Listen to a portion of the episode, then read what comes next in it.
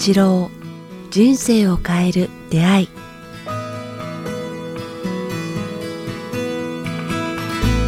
こんにちは早川洋平です。北川八郎人生を変える出会い。北川先生今日もよろしくお願いします。よろしくお願いします。さあ、えー今日はですねまた本質的なテーマというか大きすぎると先生から言われるかもしれないですけどやっぱりちょっとずっと聞きたかったんですけど、ズバリ感謝を忘れないためにどうしたらいいですかというの、えーリスナーじゃなくて僕からの質問です。難しい問題やけど、でもなんか若い時から感謝しなさい感謝しなさいってずっと言われてきた。はい。早川さんも言われてきたやろ、はい。どう？感謝。いや本当に今回ねあの、まあ、このテーマ取り上げさせていただいたのって、まあ、やっぱりいろんななんか自分で感じるところがあって、まあ、そうやってねありがとうっていというかやっぱ形式だけ子供にねこう自分も子供を育てる時にやっぱりちゃんとありがとうって言うんだよって言ってるんですけど僕自体がそのこれは親が悪いわけじゃないですけどありがとうという言葉では言ってるけどそれと本当に感謝してるかって全く別じゃないですか。本当にお前口だけやろとか言って、なんか全然感謝してない20代から30代の頃は、まあ、恥ずかしいね。あ先生でも30代でもありました？あったあった。なんかもう本当自分中心でもうなんて嫌らしいやつなんだろうと思う時代があったね30代。まあさ40代もなかったとは言えないけども。それとこう、い、つももらってるともらうのが当たり前になってしまうっていうのが自分の中にあってね。あこれ誰からもらったんだろうとかあの時してもらったこと人間って本忘れますよね。本当に失礼ですよね。なんかねもう恥ずかしいね、うん。いやでも本当に先生おっしゃるようにその子供にお前言葉だけだろうと言いながら自分自分がというか本当にまあ今でもまだなんですけど本当に最近の最近までいわ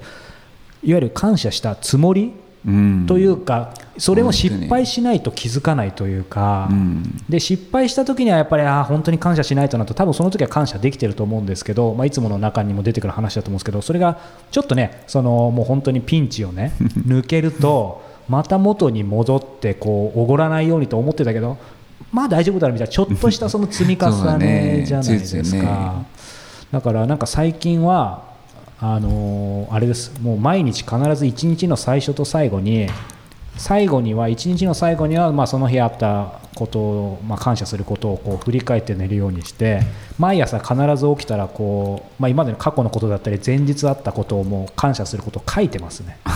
もうそうしないとダメなんです。3ヶ月ぐらい続けて。でもそれでもうずっとやってるとまあ良くも悪くも習慣化してきてまたそのじ例えば前日に10個感謝することを書いたことが形になっちゃって、うん。またちょっと気持ちが薄れてくるみたいな、うん。その時ねやっぱあんまり数が多いとね薄れるんよね、はい。だけど数をありがとうの数を増やすよりも本当にこうありがとうと思うようなことを数少なく一つでもいいからいやーありがとう。あの人ね本当にあれ申し訳ないことだけど本当ありがたかったって思うのが僕大事そうですね。深さですね一つ、うん、ありがとうありがとうありがとうって言ってたらそのうちに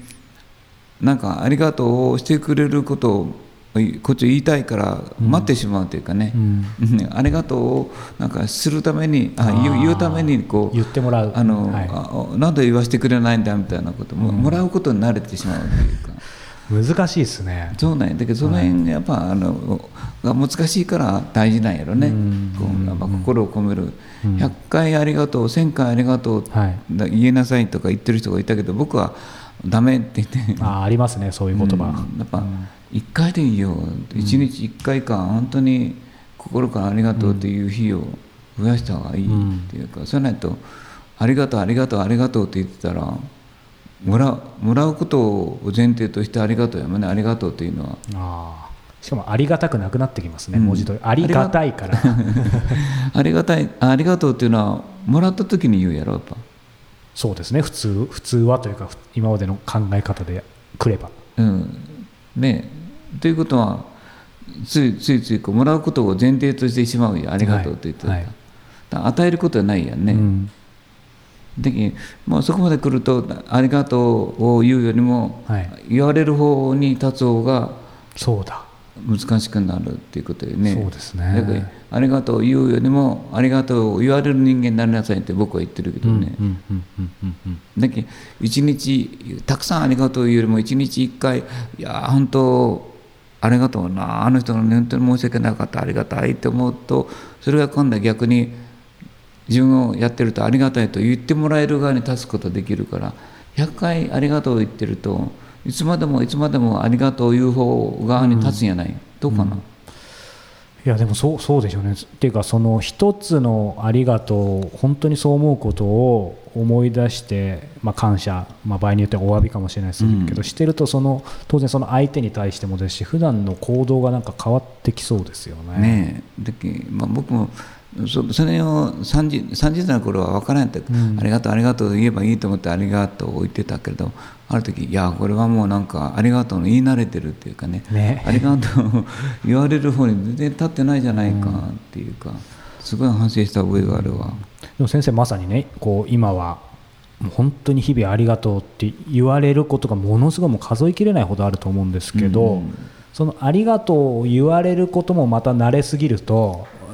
先生はち当然違うと思いますけどそのまたそれで怒っちゃうこともあり得るわけじゃないですか。最初はありがとうってこんなに言ってもらってそれこそありがたいなと思うけど、そうだね人前に立ったりすると先生はその辺なんだろうおごらないようにとか天狗にならないようにってどうしてるのかな、やっぱトイレに書いとくとかしとかなきゃいけない、まあ、一日一回こうねおごる中でみたいな感じで、あ感謝を忘れない。何でも自分の心に響くことでいいけど、僕はなんかあのー喜びを独り占めにしないっていうのをこう書いてるね、えー。喜びを独り占めしない、うん、だからお裾分けするっていうか、はい。うん、だからあ必ずこんないいことがあったしこれもらったから自分一人で食べないとか自分一人で楽しまないとか、はい。あみんなにわわ分けるっていうのはあれするね、こう誰誰々さんからもらったんだよとか、そういう感じで、うん。あのありがとうを独り占めしないっはい。ていうのは気をつけてるね独り占めしないってことですよね。だから逆に言えばありがとうのいただいた喜びや品物をうん。お裾分けするっていうかね、お金もチャンスも、はい。だから自分がもらったチャンスも人にもだからうん。逆に分かち与えるっていうかね、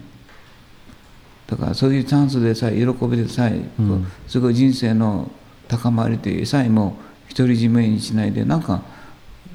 お前にもできるよ、うん。みたいなのが独り占めにしないお裾分けするっていうのは、はい僕じ自分のこう根底に持ってるような感じがするけど、うん。それは根底にっておっしゃいましたけど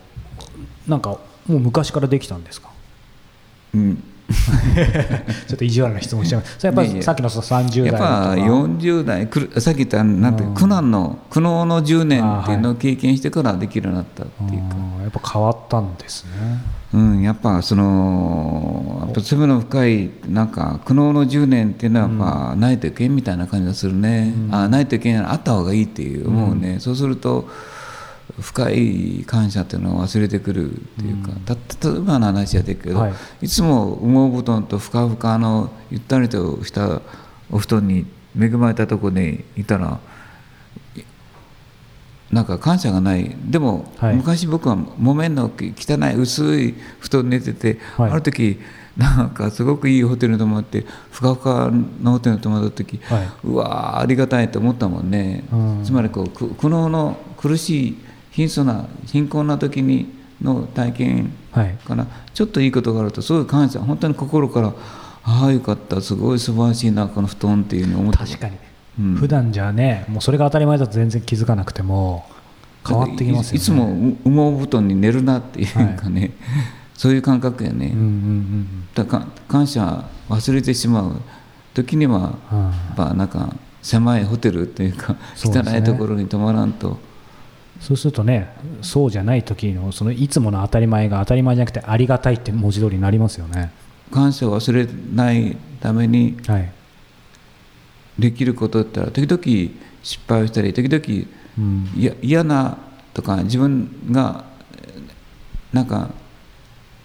嫌な環境にうん、入るっていうことも次の感謝が生まれるチャンスかもから、ね、確かにというかそうでもしないとね、うん。特にこの今の満たされた時代少なくても物質的にはなかなか感じられないですよね。だからそういう時に僕がいつも言ってるのはなんかねあの席を選選ぶって選ぶなっていうかねこうあーはい。あの下座も神神様もなく空いた席に座ってそこがつ椅子がガチガチで狭くて、えー、辛かった時でもそれを味わうと、次上座に座ってここにあどうぞって言ったらふかふかの席をありがたいなと思うように。だからそういうなんか辛い狭いはい。苦しい体験っていうのがもう必要よねやっぱ。うん。だからそれがそなんか感謝を忘れないはい。いつもいいとこを望まないでた時には辛いことを味わうと、悲しみを味わうっていうのが大事やかな、そうですということなのね。だから感謝を忘れないためには時々は辛い目に遭う、そうですね。でも本当そうですね。まあそれを受け入れるっていうかね、うん。逃げないっていうかね、はい。あこれがきっと次のなんかに役に立つし感謝が生まれるチャンスやなとかことに知ってるといいと思うけどね、うんちょっと話が飛んでしまったね。いえいえいえいえ非常にね、あのまあ、シンプルですけども実践する価値があるお話を本当に先生ありがとうございました。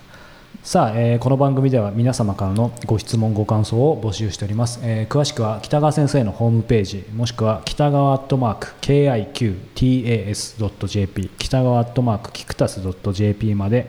お寄せください。さあそして、えー来月ですね、えー宮崎霧島、えー断食会。が、えーあります、えーこれ毎年ね先生そうですね。まあ一言言ってもらうと宮崎は霧島はおすすめですね。あの天皇家の神社の始まりの神社っていうのは跡があってー。あそこはなんか神秘的やなと思いますね。気が澄んでて。すごい気の流れ良さそうですね、んすごくいいとこですね。えー3月の13日金曜日から、えー15そうですね。日日曜もう日、早く埋まってしまうんじゃないかなと思うけれども、えーホームページの方に、えー記載あると思いますので、えーぜひご興味ある方はチェックしてみてください、